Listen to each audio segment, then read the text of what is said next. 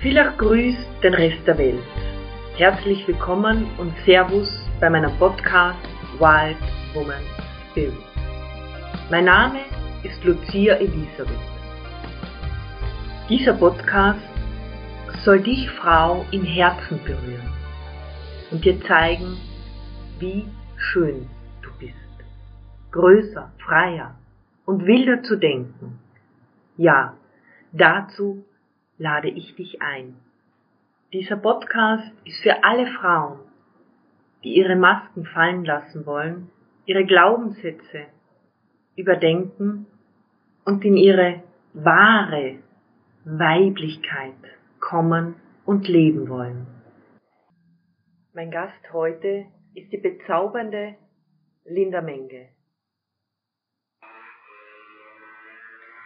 Linda erzählt in diesem berührenden Gespräch, wie ihr Herzensweg ausgesehen hat. Linda ist Mutter und psychologische Beraterin. Diese Folge ist für dich, wenn du einen unerfüllten Kinderwunsch hast oder Depressionen oder gar Wochenbettdepressionen. Ich lade dich ein, zu lauschen und das mitzunehmen, was für dich wichtig ist. Ich wünsche dir viel Vergnügen.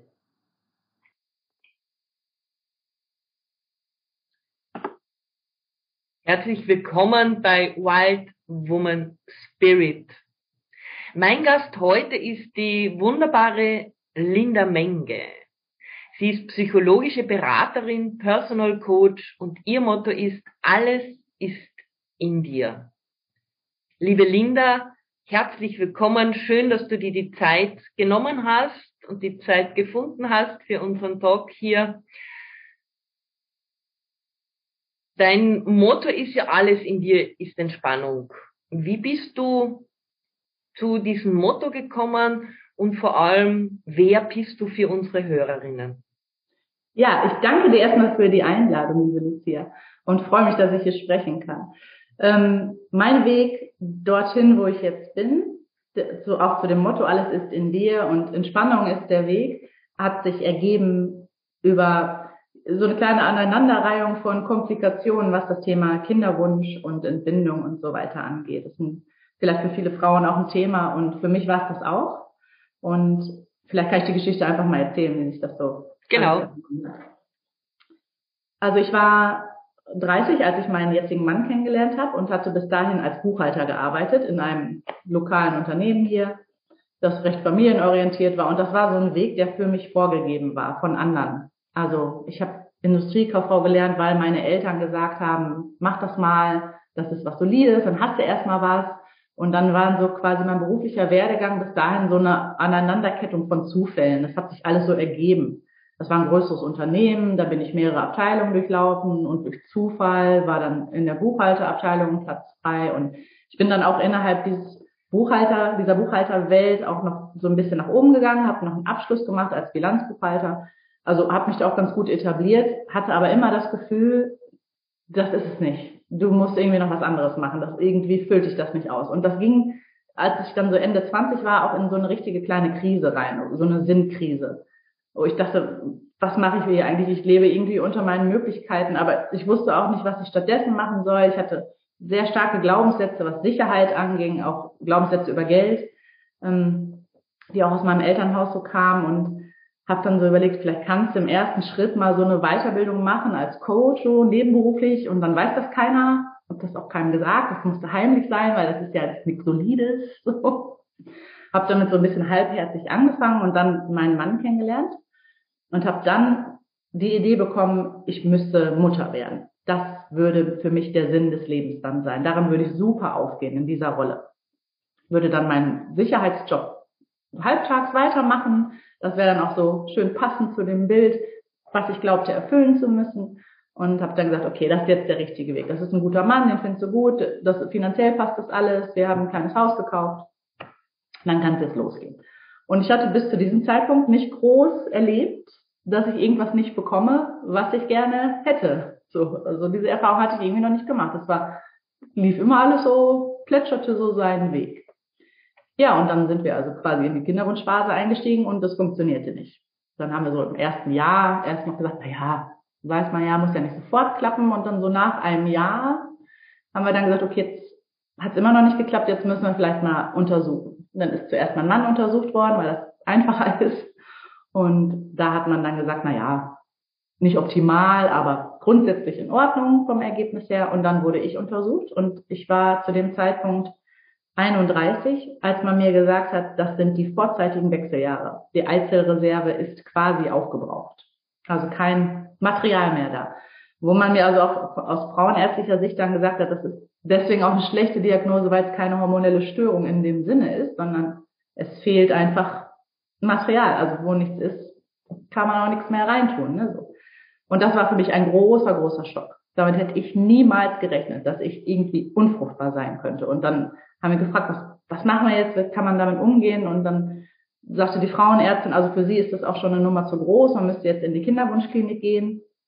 Und dann haben wir sehr hin und her überlegt, ob wir das überhaupt machen, weil das ja auch eine hormonelle große Strapaze für den Körper ist. Und ich hatte aber den großen, großen Wunsch und wurde dann aber schwanger. Innerhalb, bevor wir uns also entscheiden konnten, in die Kinderwunschklinik zu gehen, hatte ich plötzlich einen positiven Schwangerschaftstest in der Hand. Und dachte ich, Mensch, das gibt's ja nicht. Ja gut, hört man ja ganz häufig. Vielleicht hatte ich mich dann entspannt und mit dem Kinderwunsch eigentlich auch schon abgeschlossen und dann klappt's doch. Es passte dann auch alles so rein. Und dann ging es uns richtig super. Das war ganz toll. So um die Weihnachtszeit herum war das dann. Und ähm, bei den frauenärztlichen Untersuchungen war aber nichts festzustellen. Ich hatte zwar einen positiven Test, man hat mir auch Blut abgenommen und auch das war immer richtig. Dieser HCG-Wert war passend, aber man konnte nicht sehen in der Gebärmutter. Das hatte ich mich natürlich auch sehr beobachtet, sehr überprüft, früh getestet und die Frauenärzte waren auch so, ja, das ist natürlich jetzt auch alles sehr früh, kommen Sie einfach regelmäßig wieder. Und ich ging jeden dritten, vierten Tag zur Ultraschalluntersuchung und nichts zu sehen. Und dann begann wirklich die Weihnachtszeit und meine Frauenärztin ging in Urlaub, in Weihnachtsurlaub und ich wurde ans lokale Krankenhaus überwiesen und am 24. Dezember 2012 war das, wurde dann festgestellt, es handelt sich um eine Eileiterschwangerschaft. Und das war der nächste Schock. Ich hatte mich total darauf eingestellt, es hat doch geklappt, Gott sei Dank, unser Kind wird kommen und ja, der äh, Oberarzt, der mich da untersucht hatte, hat dann auch gesagt, akute Lebensgefahr, das muss sofort operiert werden. Da warten wir jetzt auch nicht mit bis nach den Feiertagen, weil der Eileiter dann platzen kann und man daran dann auch sterben kann. Und dann wurde ich am 25. Dezember dann operiert und habe dann da dieses Kind verloren quasi. Das war eine ganz bittere Zeit, ganz, ganz traurig. Da bin ich in ein tiefes, tiefes Loch gefallen. Und auch mein Körper hat danach echt runtergefahren. Ich glaube, ich hatte ein halbes Jahr lang gar keine Periode. Der hat wirklich gesagt, so, das, das reicht jetzt erstmal, das war zu viel. Und in dieser Zeit, in diesem halben Jahr Pause, habe ich angefangen, selber in die persönliche äh, Entwicklung zu gehen. Also ich habe zumindest Entspannung in mein Leben geholt. Ich habe mit Yoga begonnen. Das hatte ich vorher noch gar nicht gemacht. Ich war vorher ein grundsätzlich sportlicher Typ. Ich habe lange Tischtennis gespielt, auch relativ hoch. Aber jetzt so Sport der Entspannung wegen, nicht des Sieges wegen, war mir bis dahin noch unbekannt. Und das war eine sehr schöne Erfahrung. Damit fing es an, dass dieser Bereich so, dass ich mich so ein bisschen geöffnet hatte für diese neuen Bereiche. Und irgendwann im Sommer hatte sich der Körper etwas regeneriert und es ging langsam wieder in einen normalen Zyklus hinein und dann haben mein Mann und ich uns jetzt nochmal überlegt, so wie machen wir es jetzt und haben dann gesagt, okay, die Kinderwunschklinik kann uns diesen Wunsch vielleicht noch erfüllen, das probieren wir jetzt. Das war auch nochmal ein langer Prozess, Behördensachen, wer bezahlt das jetzt und so weiter. Und in der Kinderwunschklinik selber hat man uns also die Diagnose bestätigt, die die Frauenärztin auch schon getätigt hatte und hat dann gesagt, also wir können das versuchen, aber es besteht nicht viel Chance auf Erfolg. Und dann sind wir auch sofort, wir haben gar nicht erst irgendwie so, dass es doch auf natürlichem Wege klappt, wir sind sofort in die künstliche Befruchtung gegangen. Da gehörte eine hohe hormonelle Stimulation dann dazu und eine ganz engmaschige Untersuchung während des Zyklus. Und als der, Zyklus losging, der dann der Befruchtungszyklus werden sollte, konnte man schon sehr früh sehen, also bei gesunden Frauen wachsen so, ich sag mal so zwischen 12 und 15 Eizellen gleichzeitig ran bei so einer hormonellen Behandlung, die dann operativ entfernt werden und dann eben künstlich befruchtet werden. Und bei mir war es so, dass auf der einen Seite der eine Eierstock hat gar keine Eier mehr produziert und der andere zwei. Und dann hat der Arzt gesagt, also diese Ausbeute wird nicht zu einem Kind führen. Hat dann vorgeschlagen, das abzubrechen. Aber ich habe dann gesagt, es besteht ja keine Hoffnung darauf, dass es im nächsten Zyklus besser wird. Und dann sagte er, nee, nee, das, der Körper zeigt ihm, das war's, er will nicht mehr. Und jetzt hatten wir aber schon gesagt, wir haben doch jetzt schon angefangen mit dieser, mit dieser Hormonspritzerei und diese, dieses ganze Drumherum, was wir da hatten an Organisation. Das ist ja jetzt schade, das einfach so zu verwerfen. Und dann haben wir uns entschieden, wir probieren das jetzt mit diesen beiden Eizellen. Das ist jetzt der einzige Zyklus, wo wir das machen gehen davon aus, dass es nicht klappt und dann ist es eben so. Dann überlegen wir uns was anderes, dann adoptieren wir oder bleiben eben kinderlos, wie auch immer. Und dem hat der Arzt dann zugestimmt. Und dann ging dieser Zyklus so seinen Lauf. Mir wurden diese beiden Eizellen entnommen. Die eine teilte sich gar nicht im Reagenzglas und die andere teilte sich. Und ab da machte der Arzt immer so diese Handbewegung. Bleiben Sie ruhig. Sie hat sich jetzt geteilt, aber wir müssen jetzt sehen, wie das weitergeht und so. Und dann habe ich drei Tage später diese sich teilende Eizelle zurückbekommen. Die wurde mir dann wieder eingesetzt. Und da hatte ich schon so ein ganz starkes Gefühl von, so, du bist jetzt wieder bei mir. Das war jetzt total blöd, dass du außerhalb meines Körpers warst. Jetzt habe ich dich wieder und jetzt bleibst du bei mir. Das war so ein ganz starkes Bindungsgefühl, was ich in diesem Moment des Wiedereinsetzens dann hatte. Ganz stark. Und ich bin dann regelmäßig untersucht worden und so wie es aussah, teilte sich diese Eizelle. Und dieser HCG-Wert stieg und es sah alles sehr, sehr gut aus. Und wir waren schon so, ah, aber wir wussten ja, wir hatten auch schon Negatives erlebt, nicht so doll reinsteigern jetzt. Und dann gab es eine Situation, wo ich dann nochmal untersucht wurde im, in der äh, Klinik, in der Kinderwunschklinik. Und da sagte der Arzt, wir machen jetzt einen Ultraschall. Da werden Sie noch nicht sehen. Er sagte, ich kann dann was sehen. Ich sehe dann, ob Schleimhaut aufgebaut ist oder nicht. Sie werden jetzt keine Pünktchen oder klopfende Herzchen oder irgendwas. Dafür ist es zu früh. Aber wir machen mal einen Ultraschall und ich gucke, wie es aussieht. Zum Glück war mein Mann bei diesem Termin dabei, der war auch sehr besonders. Und dann saßen wir auf diesem Untersuchungsstuhl und er dämmte so das, nimmte so das Licht runter und machte die Ultraschalluntersuchung. Auf einer großen Leinwand war das. Wir guckten alle auf so eine große Leinwand dann drauf.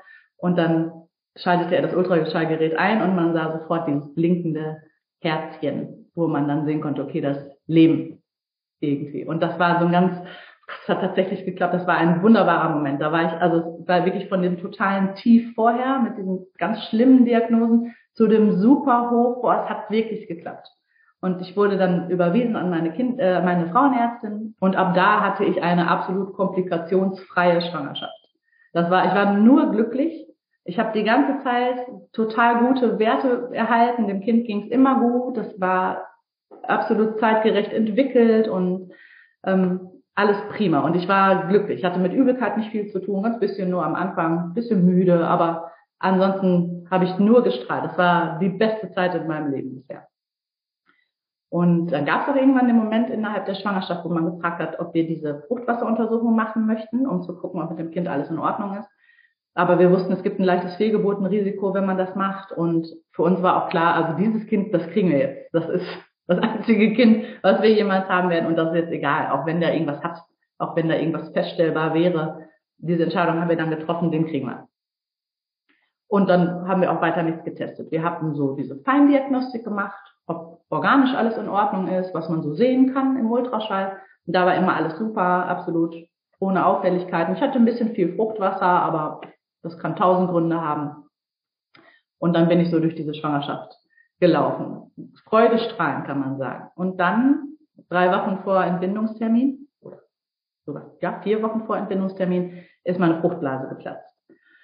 Und hat man dann auch so erklärt, klar, es ist viel Fruchtwasser, das Kind war auch nicht klein, ne, so, das ist dann so Materialverschleiß, dann kommt er jetzt eben, aber er hat das Geburtsgewicht und alles in Ordnung mit dem Kind, dann geht's jetzt los. Und dann in die Klinik.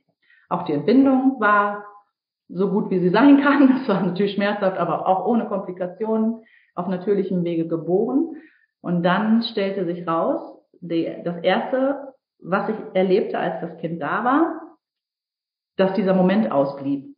Ich hatte mir das jetzt über viele Jahre so vorgestellt, wie das ist. Jetzt ist das Baby endlich da, endlich, endlich. Mein Sinn des Lebens, da ist er. Und ich hatte gedacht, das wird jetzt so mega emotional und total rührend und das war aber nicht so. Also er war dann da und ich habe im ersten Mal noch gedacht, du bist wahrscheinlich jetzt irgendwie noch so geschockt von diesem Geburtserlebnis, so das, das kommt dann schon noch.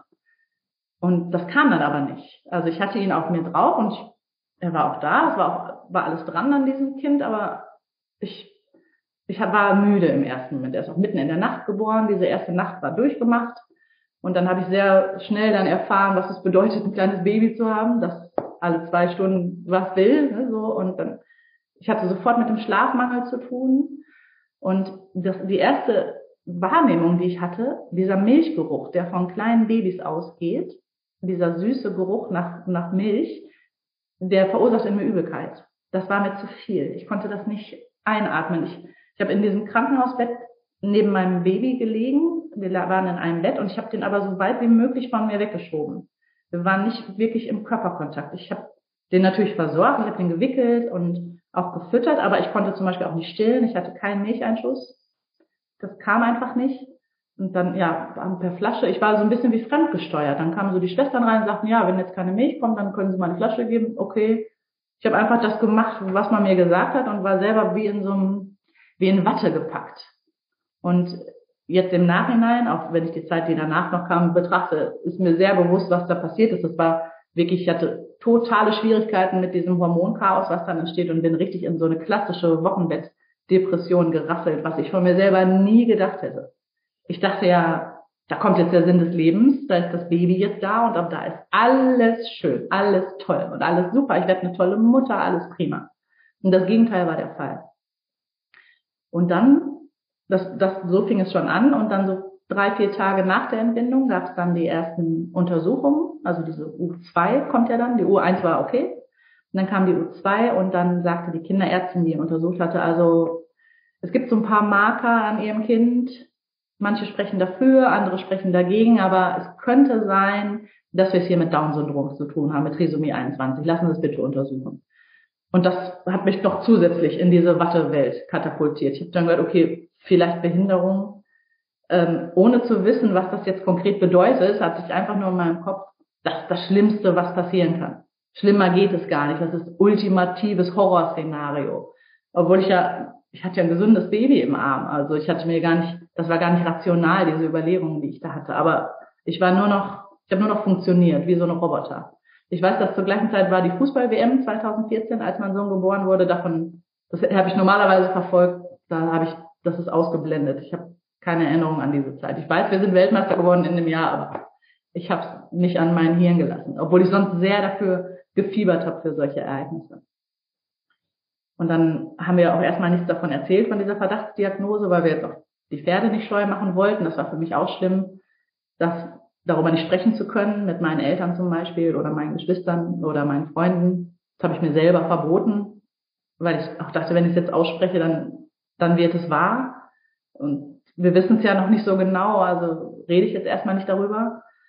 Und wir haben dann Blut abnehmen lassen beim Kinderarzt und fünf Wochen später kam dann das Ergebnis zu dem Zeitpunkt hatte ich meine Schwester dann eingeweiht, die war bei mir zufälligerweise, als das Ergebnis dann kam. Und dann war das Ergebnis, also ihr Sohn hat tatsächlich Trisomie 21, sein Kind mit Down-Syndrom. Und das war so ein, das war der absolute Tiefpunkt. Und ab da ging es eigentlich wieder bergauf. Also ab da war es gut. Als das klar war, als die Diagnose stand, war es irgendwie greifbarer. Man konnte dann, also ich konnte dann, es gab dann Sachen zu tun. Was muss ich jetzt machen? Behindertenausweis beantragen, Pflegegrad, wie macht man das, was ist jetzt anders? Oder ich habe mich dann relativ schnell mit Elterngruppen zusammengesetzt, die auch Kinder mit Down-Syndrom haben, das mal überhaupt das mal gegoogelt, was bedeutet das jetzt überhaupt, diese Diagnose für uns als Familie?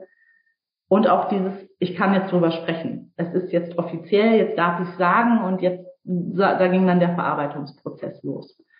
Und in der Zeit habe ich unheimlich viel über mich selber gelernt. Also zum Beispiel, was es bedeutet, in die eigene Stille zu gehen und mal reinzuspüren und wegzugehen von diesen Klischees, sondern mal zu gucken, okay, du weißt jetzt, was das für dich heißt, was bedeutet das jetzt für dich konkret? Welche Haltung kannst du jetzt gegenüber deinem Kind einnehmen? Was, was ist da noch in, in dir drin? Ist es Ablehnung? Ist es Zustimmung? Ist es egal? So. Ähm, und da hat mir diese, hat mir dann Meditation unheimlich geholfen. Dann zu sagen, okay, ich gehe jetzt raus aus der Situation, gehe zu mir selber und sammel mich mal in mir und lasse einfach mal zu, was dann hochkommt. Das war im ersten Moment Trauer. Unfassbare Trauer. Ich war mega traurig, dieses Kind, das ich mir so gewünscht hatte, nicht bekommen zu haben. Und auch total traurig darüber, nicht die Mutter zu sein, von der ich dachte, dass ich sie bin. Das hat sich auch nicht geändert. Die Wochenbettdepression hat sich irgendwann relativiert, als dann so der Wochenfluss langsam aufhörte und der normale Zyklus wieder einsetzte, so zwei Monate nach der Entbindung, ging es deutlich besser.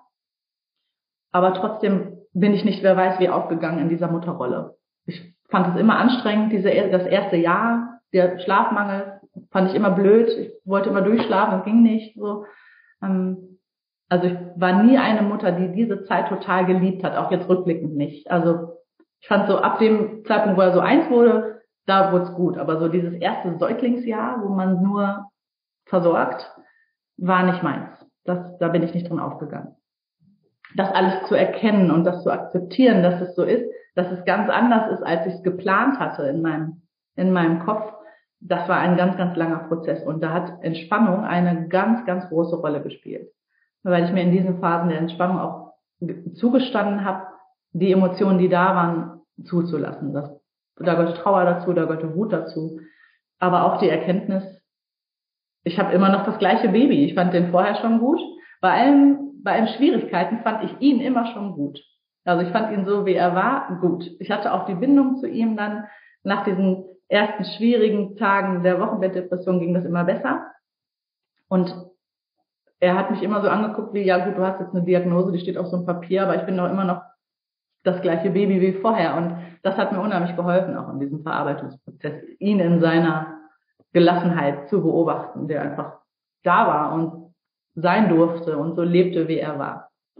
Und so ist es dann halt dazu gekommen, dass ich auch mein, dass diese Weiterbildung noch zu Ende gemacht habe als als persönlicher Berater, als psychologischer Berater, als Coach und habe dann angefangen, als ich die Ausbildung dann beendet hatte, habe ich dann meinen alten Job gekündigt. Ich hatte erst ja geplant, halbtags zurückzukommen, aber habe dann so gesehen, so, das ist jetzt irgendwie, das, da wollte dir das Schicksal was zeigen, dass du eine andere Berufung hast. Und habe dann gesagt, ich gehe nicht wieder zurück in den Buchhalterjob, habe diese Ausbildung beendet und habe angefangen, zunächst ehrenamtlich dann für den Arbeitskreis Down-Syndrom zu arbeiten. Der sitzt hier in Bielefeld aus der Ecke, wo, wo ich auch herkomme.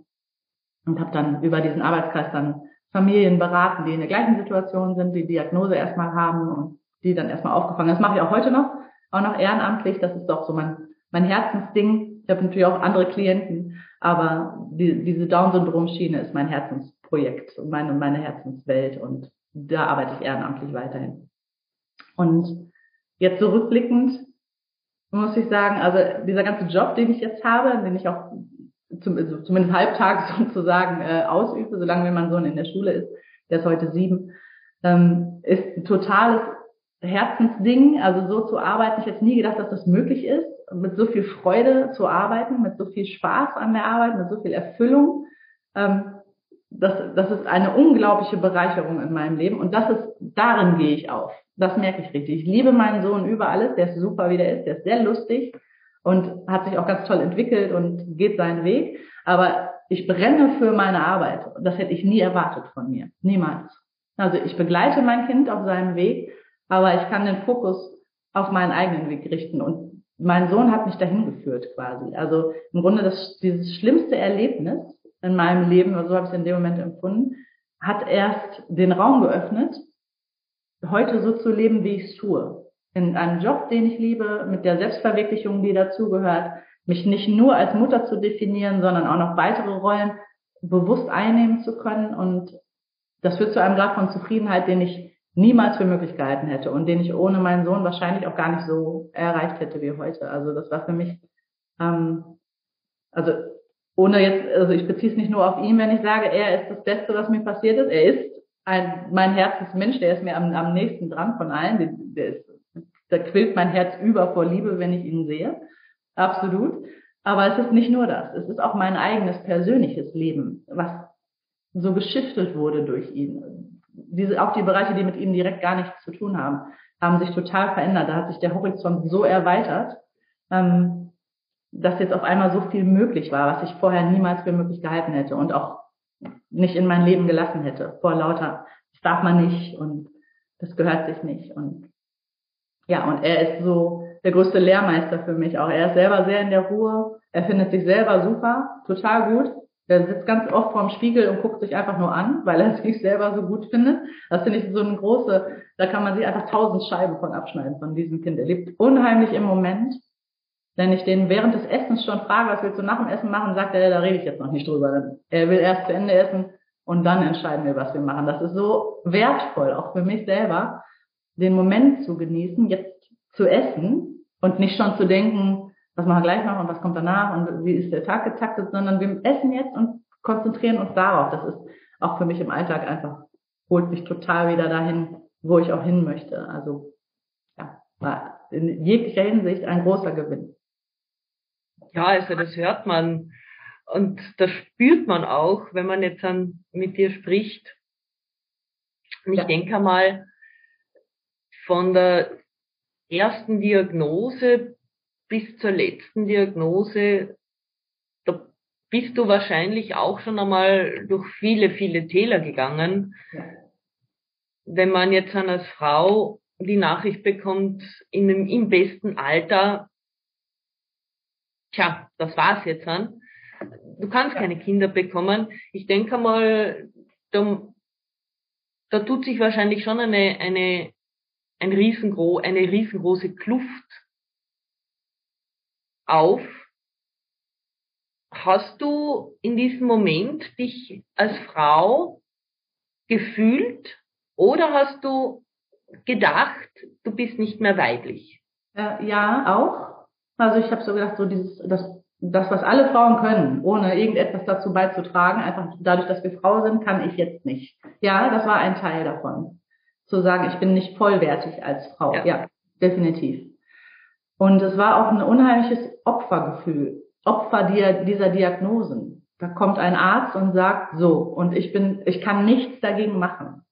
Das war ganz, ganz vorherrschend und das war auch ein wesentlicher Teil meiner persönlichen Entwicklung zu sehen, ich bin nicht Opfer dieser Diagnose. Ich kann mein Leben weiterhin so gestalten, dass ich mich darin wohlfühle und dass ich glücklich bin. Ich bin weiterhin der Erschaffer meines eigenen Lebens. Das war auch eine große Erkenntnis, die dann später kam, viel später. In diesem ersten Moment war es nur so ein, ja, auch die Eileiterschwangerschaft war auch so ein, ja, da kommt dann einer und sagt, ist jetzt so, zwölf Stunden später liest du in Narkose und schnippelt dir da einer am Bauch auf und das passiert alles so, ohne dass man steuern kann. Auch das Datum, der Arzt sagt, das wird jetzt gemacht. Ich habe nur gesagt, das ist doch Weihnachten, kann ich nicht, kann man nicht wenigstens nach, nein, das machen wir jetzt, wir sind in Lebensgefahr. Ja, okay, alles so fremdgeführt. Ich wurde nur noch so hin und her geschoben in diesen ganzen Situationen. Und auch in der Wochenbettdepression habe ich mich sehr so gefühlt. Ich bin mit ihm spazieren gegangen, weil meine Hebamme gesagt hat, machen Sie das mal, aber ich, ich glaube, ich bin da wie so ein Zombie durch die Gegend gegangen, wo, ja, ich schieb jetzt eine halbe Stunde und dann gehen wir wieder rein. Alles irgendwie nach Plänen, die mir andere Menschen gemacht haben, ne, so. Und das, der große Durchbruch war dann, da wieder rauszugehen und zu sagen, so, wie möchte ich sein? Wie möchte ich mich fühlen? Und ich bin dafür verantwortlich, dass das jetzt wieder passiert. Und das hat viel verändert dann dadurch, ja. Aber dieses Nicht-Frau sein, ja, war auch ein Teil des Gefühls, ja. Wenn man, wo hast du die, die Kraft gefunden, wieder voranzugehen? Ja. Wieder zu sagen, okay, das war's jetzt dann, wie will ich wirklich, wirklich sein? Ja. Welche Frau will ich sein? Was für ein Leben will ich führen? Weil speziell, wenn man jetzt in Depressionen ist oder so ganz, ganz tief unten, da laufen ja auch ganz viele Prozesse im Körper. Ja. Also, dass man die verschiedenen Mineralstoffe, die verschiedenen Vitamine nicht hat. Ja. Also man, es ist ja einfacher zu sagen, ja, du hast eine Depression und geh mal da raus. Ähm, aber das hängt ja alles zusammen, der Geist, der Körper und meiner Meinung findet man immer nur die Kraft, dass dieses Licht in sich selbst. War es bei dir genauso? Ja. Ähm, erstmal ist es wichtig, über diese wirklich tiefe Depression, über die Wochenbettdepression zu wissen, dass sie tatsächlich hormonell bedingt war. Das heißt, in dem Moment, wo der Körper sich wieder eingependelt hatte in seinen normalen Rhythmus, war schon mal die schlimmste Ursache erledigt. Das war automatisch. Und ich finde das auch wichtig, für Menschen, die unter Depressionen leiden, das erstmal zu checken, bevor man jetzt wirklich in die, in die psychologische Tiefe geht, um zu sehen, was kann ich jetzt selber noch tun in, in meiner eigenen Weiterentwicklung, zu gucken, was, stirbt, was stimmt vielleicht biologisch jetzt an dieser Stelle schon nicht. Gerade bei Frauen sind Hormone ganz häufig ein Thema, ein hormonelles Ungleichgewicht gilt es zunächst erstmal zu erkennen, um da vielleicht auch eine Ursache zu sehen. Ähm, das war bei mir ganz definitiv so. Also als der Körper sich wieder in seinen normalen Rhythmus gebracht hatte, ging es schon besser. Das war der erste Weg. Und dann habe ich grundsätzlich auf Bewegung geachtet. Allein das Spazierengehen mit meinem Sohn, was ich ja machen musste, was meine Hebamme gesagt hat, ich musste es tun, hat mir sehr gut getan. Wir waren viel in der Natur. Ich habe auch auf die Ernährung dann wieder geachtet. Am Anfang habe ich einfach irgendwas, irgendeiner hat mir was hingestellt, ich habe das halt gegessen. Ich, wenn man mal mir gesagt hat, wir essen jetzt, habe ich gegessen. Und wenn nicht, dann halt nicht. Also wirklich wie, wie ein Roboter. Und da habe ich dann besser drauf geachtet, habe anders eingekauft und habe dann auch im Hinblick auf meinen Sohn, da kam ja dann irgendwann auch der erste Brei, auch mal dann vernünftig gekocht, was ich vorher gar nicht so gemacht hatte. Das hat auch nochmal was verändert. Und dann habe ich ja parallel meine eigene Ausbildung gemacht. Und im Zuge dieser Ausbildung habe ich ganz, ganz viele Tools erhalten, wo ich erstmal selber an mir gearbeitet habe mit diesen Tools. Zum Beispiel ein großes Thema war innere Kindarbeit da wirklich mal an die Glaubenssätze zu gehen und zu gucken, was will ich eigentlich? Und was wollte meine Mama oder mein Papa? Und ist ja auch legitim, dass sie auch etwas wollen, aber das muss ja nicht das Gleiche sein, was ich will. Also das erstmal zu erkennen, dass ich aufhöre, nach Erwartungen von anderen zu leben. Das war ein großer Glaubenssatz, den ich hatte. Ich muss Erwartungen von anderen erfüllen. Gerade die von meinen Eltern. Das war, der stand ganz oben drüber dann zu gucken, okay, was passiert eigentlich, wenn ich das jetzt nicht mache, wenn ich mal meine eigenen Erwartungen erfülle? Was passiert dann? Die Antwort war nichts. Also meine Eltern haben mich immer noch geliebt, ne? also auch wenn ich jetzt nicht mehr als Buchhalter arbeite. Äh, das dann zu sehen, wofür brenne ich eigentlich? Sich mal die Frage zu stellen, worüber spreche ich eigentlich gerne? Worüber kann ich mich zwei Stunden lang ohne Punkt und Komma unterhalten? Wo andere schon denken, puh, so langsam. Und ich brenne immer noch, da mal zu gucken, was ist das eigentlich für ein Thema? Worüber spreche ich da eigentlich? Und dann war das die Antwort. Ich gehe in diese Richtung. Ich, ich, ich liebe das, über diese persönliche Weiterentwicklung zu sprechen, den Lebensweg von anderen Menschen zu hören, was die so zu erzählen haben, auch die Art und Weise, wie, sie, wie sie da rausgekommen sind.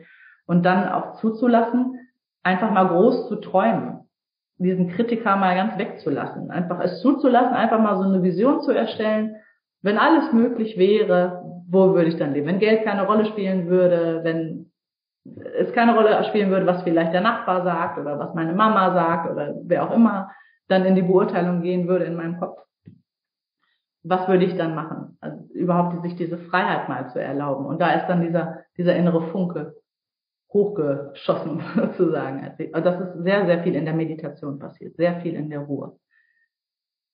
Die Meditation, also ich die Meditation begleitet mich ja schon seit über zehn Jahren. Mhm. Und ich habe ja selbst auch angefangen in einem Zeitraum, wo ich selbst im Stress war und ich habe zu meiner Yogalehrerin gesagt, ich kann mich nicht hinsetzen. Erstens einmal habe ich Restless Leg. Zweitens äh, geht mein, gehen meine Gedanken immer durch. Ich denke immer, ich kann nicht sitzen. Außerdem aufgrund meiner Erkrankung kann ich nicht sitzen. Verstehe ich total. und wie ich das erste Mal meine Yogastunde gemacht habe, habe ich gedacht, sorry, ich bin da jetzt an, bei einem Guru, ich bin in einer Sekte gelandet, die singen da komische Töne und ich muss still sitzen und mache Übungen, die ich vor, vor 30 Jahren im Ballett schon gemacht habe. Weil Yoga ist eigentlich nichts anderes wie ein erweitertes Ballett. So ja. sehe ich das. Ja. Aber ich gebe ja noch einmal eine Chance, weil ich gebe jedem Menschen, jeder Situation eine zweite Chance. Und da habe ich dann das Meditieren gelernt. Also zuerst einmal mit Mantra, mit Mantren, mit den äh, Mudras und nach einem Monat bin ich schon einmal draufgekommen, hey, irgendwas ist anders. Heute gehe ich viel in die Stille und in der Stille findest du wenn du die Herzkohärenz, also ich beschäftige mich heute sehr viel mit der Herzkohärenz, mit der Herz-Gehirn-Kohärenz, wenn diese beiden Gehirne zusammenspielen, bekommst du die beste Lösung, denn alles ist in dir. Ja, ganz genau so ist es. Ähm, was für mich am Anfang auch noch ein Thema war, das habe ich bei dir jetzt auch gerade so äh, rausgehört, dass man erstmal so ein, so ein esoterisches Vorurteil hatte, irgendwie ist da jetzt irgendwie alles so ein so Quatsch. Ich komme aus einer sehr rationalen Familie. Meine Eltern beide Finanzbeamte. Ich war gut in Mathe, also diese ganzen Naturwissenschaften standen auch immer oben drüber sozusagen. Und dann zu erkennen, diese, alles, was ich da erlebt habe, geht in Einklang mit den Naturwissenschaften. Das spricht überhaupt nicht gegeneinander. Das, so arbeite ich auch. Also ich versuche auch immer zu erklären, was passiert jetzt biologisch in deinem Körper, in den Gehirnfrequenzen, wenn du in die Stille gehst, wenn du in die Meditation gehst, wenn du vielleicht sogar in die Trance gehst. Welche Gehirnwellen werden dann eingeschaltet und welchen Effekt hat das auf dein Hormonsystem zum Beispiel, überhaupt auf das ganze Lymphsystem im Körper, die, alles funktioniert ja untereinander und ist gleich wichtig. Das war für mich auch nochmal eine persönliche Erkenntnis, dann zu sehen, das, das widerspricht sich nicht. Ich kann Wissenschaftler sein und Esoteriker, in Anführungszeichen, ja. gehört zusammen, alles ist eins. Ne? So, das ist das, ist das Gleiche. Auf jeden Fall, alleine beim, also ich habe ja lange Jahre Kundalini-Yoga noch Yogi Bahayan gemacht und ja. die erklärt auch alles. Ja. Und egal, und das sind kleine Übungen. Also ja. nichts was Großartiges. Ja. Nicht irgendwie welche Verrenkungen, wie du jetzt bei den verschiedensten Yoga-Arten hast, sondern das waren einfach kleine Übungen, wo, wo du zum Beispiel in die Vorbeuge gehst.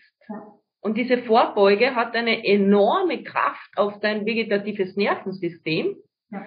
auf deine Glückshormone, auf dein Lebens, äh, auf dein, deine ganze positive Energie. Also du ja. tust nicht nur die Füße dehnen, genau. sondern genau. da ist der Vagusnerv, was für den Rücken Probleme gut ist, wenn es nicht akut ist. Ja. Und, und, und, und, und. Also, und eines, was ich so mitgenommen habe, Yogi Bahayan hat immer gesagt, egal an was du glaubst, ob du an Buddha glaubst, an Gott glaubst, an die grünen Einhörnchen oder an Mutter Natur. Hauptsache, du glaubst, weil alles ist in Mutter Natur. Mutter Natur trägt dich. Ja. Und das war so in die ersten acht Jahren eine schöne Phrase, die man sagt, die dann in Fleisch und Blut übergeht, aber man kapiert sie nicht. Ja. Also bei, mich, bei mir war es ja dann wirklich so, dass ich dann wirklich bewusst in die Natur zurückgegangen bin, da, wo ich als Kind schon war. Und dann habe ich zu verstehen angefangen, Atem ist Leben. Mhm. Mhm. Ruhig werden ist Leben. Ja. ja. Und ich glaube, das hat auch rückblickend gesehen sehr viel mit Hingabe zu tun. Ja, ja, absolut. Und sich das zuzutrauen, ne, das ist, das ist auch, das muss man sich auch trauen, sich hinzugeben. Das ja. hat was mit Loslassen zu tun, ne, so, ähm, das haben, das haben wir nicht geübt. Vielleicht ist es auch gesellschaftlich gesehen, dass wir das nicht üben, dass wir das, dass wir das nicht beigebracht bekommen als Kinder schon. Oder Kinder tun es sogar noch, aber wir kriegen es dann aberzogen, ja. sozusagen. Also ich glaube, die, die größte Hindernis für viele Frauen, das ist die Hingabe zu sich selbst. Mhm. Sich selbst. Zu vertrauen, mhm. dass man sowieso den Weg schon kennt. Ja. Und dass man den Mut aufbringt, diese ganzen Glaubenssätze, Dogmen und kann ich mich mit dir vollkommen identifizieren. Also bin auch sehr erfolgsorientiert groß geworden. Mhm. Was ja natürlich nichts Schlechtes ist, denn bis auf meiner eigenen Familie, meine eigenen Kinder habe ich alles erreicht, was ich wollen habe. Früher oder später, manchmal schneller, manchmal langsamer. Mhm. Aber dieses Erfolgs so dieses Erfolg anerziehen. Du musst unbedingt und Fehler sind schlecht. Ich glaube, in unserer Generation können wir ein Lied davon singen. Ja. Ja. Das ist auch im Kollektiv vorhanden. Also nicht nur bei uns, sondern im Kollektiv. Und ich denke mal, dass diese Glaubenssätze, ich muss tun, ich muss den anderen gefallen, ich muss weiter tun, ich darf nicht auf mich schauen, ich darf auch nicht die Wahrheit sprechen, weil die ist gefährlich, das tut man nicht. Ich glaube, diese Glaubenssätze ist in jeder Frau vorhanden. Ja. Und ich sehe das auch sehr stark. Also meine Hauptzielgruppe jetzt auch im Coaching sind junge Mütter, die Schwierigkeiten haben mit der neuen Rolle. Und da ist das extrem zu sehen, also auch die Fehlerfokussierung an sich selber den Anspruch zu haben, ich muss das alles perfekt machen. Und dann treffen die sich in irgendwelchen Krabbelgruppen mit anderen Müttern. Jetzt kocht da eine Mutter jeden Tag den Brei selber. Meine Klientin gibt aber auch schon mal ein Gläschen. Und jedes Mal, wenn ihr so ein Gläschen aufmacht, kriegt ihr das Gefühl, ich bin eine schlechte Mutter. Einfach, weil da der Fokus drauf liegt. Also der Fokus ist gar nicht auf dem, was sie besonders gut kann. Und auch, es ist ja auch nicht realistisch zu denken, ich kann alles perfekt. Das kann ja niemand. Ist, und es muss auch nicht sein. Also, das ist immer der Satz, der hier am häufigsten fällt. Das, was du tust, ist gut genug. Das reicht. Es ist mit Sicherheit nicht perfekt. Wer ist das schon? Keiner ist das. Und das wollen wir auch nicht. Dahin zu streben, äh, ja, kann man nur scheitern sich das Mantra in den eigenen Kopf zu setzen, ich bin gut genug, das reicht. Das Kind, dem Kind geht es mit dem, was ich geben kann, richtig gut. Das ist ausreichend. Das ist ganz häufig hier äh, das Thema und das Mantra für die, für die jungen Mütter, die vor allen Dingen im Vergleich leben. Ne? Immer gucken, wie läuft es bei den anderen und ich mache das nicht so gut. Bei denen läuft es in der Partnerschaft viel besser als bei mir, weil wir sind ja nicht mehr so krass verliebt, wie wir mal waren. Ach was, ja, normal. ähm, ja. Das ja, also dies, dieser Vergleich, ich glaube, da sind wir alle nicht äh, gefeilt davon. Ja. Und das Wichtigste ist, sich selbst kennenzulernen. Und ich habe das jetzt an am Wochenende bemerkt.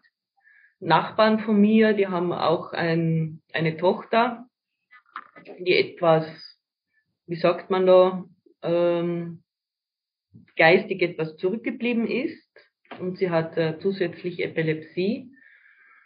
Und ich bin walken gegangen und das Mädchen ist 30 Jahre. Mhm. Aber der Stand so ist von einer Zehnjährigen. Mhm. So über 30 schon. Und ich bin walken gegangen, ich bin eine Runde spazieren gegangen und sagte, sie will mitgehen. Ich sagte, ja, frage mal Mama, Papa, kannst gerne mitgehen. Mhm. Und es war für mich also erstens mal, wenn ich mit diesem Mädchen zusammen bin, das ist für mich immer erfrischend, weil ich immer erkenne, welche Gnade das ist, so einen Menschen zu kennen. Mhm. Und äh, sie tut sich ein bisschen schwer beim Gehen, beim Laufen und ich bin so in einen Waldweg hinuntergegangen und was ich nicht bedacht habe, dieser Waldweg hat ganz viele Rillen. Mhm. Und diese Rillen, das, das waren für sie extreme Hindernisse.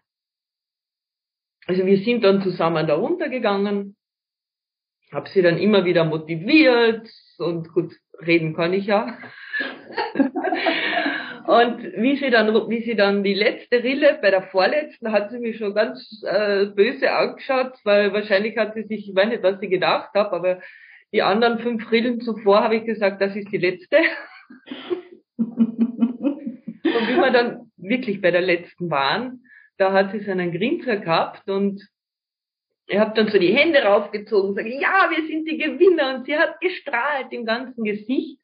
Ja. Und später dann zu Hause habe ich mir gedacht, wie naiv sind wir Menschen. Wir sagen, wir haben ein Problem und im Vergleich zu dieser Rille ist unser Problem so nichtig. Ja. Und, und das war für mich ja. so ein ja. richtiger Wow-Effekt. Ja. Einfach mal zu verstehen, anfangen, dass wir, auch wenn ich es immer predige, die Welt wirklich selbst erschaffen. Ja, das ist so. Es, vor allen Dingen, wenn man mit Menschen mit geistigen Behinderungen zu tun hat, erschließt sich einem das, weil man da einfach im Eins zu eins Leben erkennt, was die richtig machen. Also in diesem ersten Moment, als die Diagnose ganz am Anfang stand, da war ich noch im Verarbeitungsprozess ganz am Anfang. Da hat mein Schwager in so einer, der hat mich so an eine Seite genommen, der Mann meiner Schwester, und hat so gesagt, jetzt mal ganz ehrlich, dieses Kind, das ist doch zu beneiden. Dann sage ich, warum? Und dann hat er gesagt, der ist raus aus dieser Leistungsgesellschaft. Der kann in seinem Leben tatsächlich machen, was der will weil an den keine weiteren Erwartungen gestellt werden. Alles, was der jetzt können wird, wird bejubelt. Wenn er irgendwas nicht kann, ist egal. Er hat ja auch Down-Syndrom. Das ist, macht nichts. Damit ist der doch frei. Der braucht nie mit Bauchschmerzen in die Schule zu gehen, weil er jetzt eine Mathearbeit ansteht. Die kann er schreiben oder es lassen. Das, das ist seine Wahl. Das darf er sich aussuchen. Wenn er die nicht schreiben will, dann lässt das eben. Der darf sich seinen Beruf aussuchen. Der kann in jede Richtung gehen, die er möchte. Und das tut er auch der macht sich darüber tatsächlich keine Gedanken. was andere vielleicht über ihn denken oder wie er ankommt. Er ist jetzt auch nicht dieser typische, die sind immer alle so lieb, Vorurteil, Down-Syndrom-Mensch, sondern der ist schon, der zieht schon sein Ding durch. Er hat ein sehr starkes Ego, geht sehr, geht sehr nach vorne, sehr extrovertierter Mensch. Ähm, und er sucht sich schon so die Situationen, die ihm dann passen. Und damit geht's ihm gut. Der, ich, der wird in keinen Burnout rasseln in seinem Leben, weil der an der Stelle, wo er da keine Lust mehr zu hat, sagt, ich, ich mache jetzt nicht mehr weiter. Das tut mir jetzt nicht mehr gut. Er ist so sehr in Kontakt mit sich selbst, hat so ein gutes Körpergefühl auch, dass ich immer davor stehe und denke, das, das ist wirklich bewundernswert. Und das überträgt sich unheimlich. Und das verschiebt so diese, das wirft auch so Fragen auf, was macht ein Leben denn jetzt lebenswert? Wann ist denn ein Leben lebenswert? Wenn er jetzt einen Doktortitel hat und deswegen als Anwalt irgendwo arbeitet oder weil er es schafft, glücklich zu sein, aus sich selbst heraus? Welchen, welchen Weg wünsche ich mir denn für mein Kind? So, ne? Und ja, dem steht überhaupt nichts im Wege. Ne, so. Das ist für mich vielleicht nochmal eine andere Aufgabe, weil auch ein körperlicher Pflegeaufwand dazugehört. Okay, dem muss ich mich irgendwie anpassen und stellen. Aber für mein Kind, ich wünsche mir für ihn genauso das Gleiche wie für jedes andere Kind, das ich ohne Behinderung bekommen hätte, dass der glücklich ist. Und wenn ich ihn jetzt angucke, dann ist er auf einem sehr, sehr guten Weg. Und das macht mich froh. Ne? Das ist, und damit ist doch das Lebensziel erreicht an der Stelle. Wunderschöne Worte. Das ist so schön. Ich weiß, ich habe einmal mit der Mutter gesprochen von diesem Mädchen und sie sagt, ja, und sie versteht es nicht, sie versteht gewisse Dinge nicht, wenn jemand stirbt oder gewisse Krankheiten. Das, da hat sie so Wurstigkeitsgefühl. Mhm. Dann habe ich sie angeschaut und sage, weißt du, deine Tochter ist so beneidenswert. Mhm. Mhm. Weil sie lebt im Moment. Ja. Sag ich, stell dir vor, sie würde morgen aufwachen und würde mitbekommen, was los ist. Mhm. Glaubst du, sie wäre glücklich? Mhm. In dem Moment hat sie dann umgeschalten, sagt sie, ach ja, danke, dass du mich daran erinnerst. Ja. ja. Also, ja. ich habe wenig Kontakt mit, mit ähm, Menschen mit geistiger Behinderung, eben zwei Kontakte.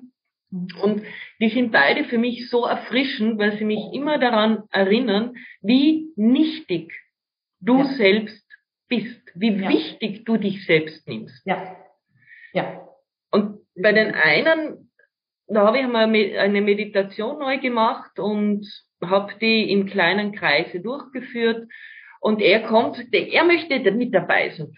Ja, natürlich, du kannst gerne. Und habe mir dann schon Sorgen gemacht, sage ich, uh, ob der in die Entspannung geht, weil er war, hat auch das Down-Syndrom. Und wir waren draußen und ich habe die Meditation angeleitet. Wir waren auch in der, sie waren auch alle in der Trance und dann kam so ein schwarzer Rabenvogel und der kam also richtig in, im Sturzflug auf ihn zu. Mhm. Dann habe ich gedacht, um Gottes Willen, was mache ich jetzt, wenn der aufwacht? Der, der kriegt einen Schreikampf. Ja, nach 45 Minuten sind sie dann raus und er war dann so begeistert, sag ich, hast du nicht den Rabenvogel bemerkt? Sagt er, nein, ich war auf dieser schönen bunten Wiese. Und dann, wie ist mir eigentlich klar geworden, was für ein Erlebnis er gerade hatte? Weil er hat sich einfach gehen lassen. Ja. Und der erzählt mir heute noch, weißt du noch die schöne bunte Wiese? Wann, wann, wann gehen wir wieder dorthin, gell? Und ja, das hat, ich kann es einfach nicht so beschreiben, welches Gefühl das macht, wenn man Kontakt mit Menschen hat, die richtig im gegenwärtigen Moment sind ja. und sich richtig, wir sagen Hingabe. Ja, die lassen sich wirklich los. Ja. Weil sie vorher auch gar nicht festgehalten haben. Ja. Weil die einfach ja, die kennen ja das nicht. Ja, genau. Und, das und das, da haben wir so viel mit zu tun, das erstmal zu üben wieder. Da haben wir an der Stelle wirklich unsere Lehrmeister, die uns vorleben, wie das funktioniert. Auf jeden, auf jeden Fall. Also äh, wir durch die Gesellschaft, durch die Dogmen, Konditionierungen, Erlebnisse, da machen wir manchmal einen Herzpanzer rundum und um und dann müssen erst äußere Situationen, Menschen kommen, die uns diesen Panzer entweder liebevoll oder gewaltvoll runtertun, dass wir erkennen, wir sind Mensch, genau. wir haben Bedürfnisse, wir haben Wünsche und wir haben Herzenswünsche. Ja. ja. Und es ist so, wie du sagst, wir wussten das mal. Als wir selber Kinder waren, waren wir auch so. Und da, daher kommt auch so dieses Vorurteil, Menschen mit Down-Syndrom bleiben ewige Kinder. Das ist ja auch so ein, was man über, über diese Menschen denkt. Die sind natürlich, wenn sie erwachsen sind, Erwachsene und wollen auch so behandelt werden. Aber das ist, deswegen glauben wir das, dass sie sich benehmen wie Kinder, weil sie sich das nicht abgewöhnt haben. Dieses im Moment leben, den ja. eigenen Bedürfnissen auch nachgehen, auch mit Nachdruck nachgehen. Mhm. Sagen, das passt mir jetzt nicht und deswegen ändern wir das jetzt, so lange bis es mir wieder passt. So stellen die sich, das ist ja auch dieses, wir sind so stur und bockig. Ja, ja, Klar sind sie das. Die haben, die lassen sich nicht verbiegen und in irgendeine Richtung drängen, wo die nicht hingehen wollen. Das ist okay. Das erlebe genau. ich auch bei den Mädchen. Ja. Also die kann ganz gut sagen, was sie will. Ja. Also ähm, wenn das so ist, dann ist es so und da fährt dann der Zug drüber. Ja, genau. Ja. Und das ist gesund. Das ja. ist richtig so. Das ist ja. Und das müssen wir, wir erst wieder, uns wieder abgewöhnen. Wir erinnern uns dann daran, dass wir das auch mal konnten, als wir klein waren, aber dann greift die Erziehung. Ganz genau so ist es. Liebe Linda, ein herzerwärmendes Gespräch, deine Geschichte, wunder, wunderschön. Danke. Hat mich tief berührt. Welche Worte zum Abschluss oder welche Botschaft willst du den Hörerinnen mitgeben? Im Grunde das, was mein Motto ist, alles ist in dir. Wir wissen, wie das funktioniert, weil wir das schon mal hatten. Und die Antwort liegt in uns, in der Stille, in der Entspannung. Wenn wir uns fallen lassen, wenn wir das zulassen, wirklich in Kontakt mit uns selbst zu kommen, dann wissen wir, wie der Weg geht, auch, auch in schwierigen Situationen. Und dann sehen wir auch das Positive an solchen Schicksalsschlägen, wie ich ihn erlebt habe. Ähm, der hat mich äh, geöffnet in dem Moment für diese Einsicht. Und das war notwendig. Ich brauchte diese Form von, von Schlag, um dahin gehen zu können. Und deswegen ist das für mich heute das, das Beste, was mir je passiert ist. Und ich möchte das gerne weitergeben, dass, wenn wir das Gefühl haben, wir sind im tiefen Tal, dass das auch eine Chance ist für unsere eigene persönliche Weiterentwicklung. Und die Antwort ist in dir. Du hast es schon. Du musst es nur noch finden. Wunderschön. Liebe Linda, danke für dein Dasein, für deine Zeit heute. Und wenn du mehr Informationen über Linda haben willst, ich habe ihre Kontaktdaten wieder in der Infobox verlinkt. Und danke für dein Dasein, für dein Gewahrsein, für deine danke. Zeit, liebe Linda. Danke für die Möglichkeit. Gerne. Bis zum nächsten Mal. Mach's gut. Das war eine Folge aus meinem Podcast Wild Woman Spirit. Ich bedanke mich für deine Aufmerksamkeit und ich freue mich, wenn du meinen Podcast abonnierst und ihn mit deinen Freundinnen teilst. Ich hoffe so sehr, dass er dein Leben bereichert. Lass uns gemeinsam die Wild Woman Spirit in die Welt hinaustragen. Bis zum nächsten Mal, deine Lucia.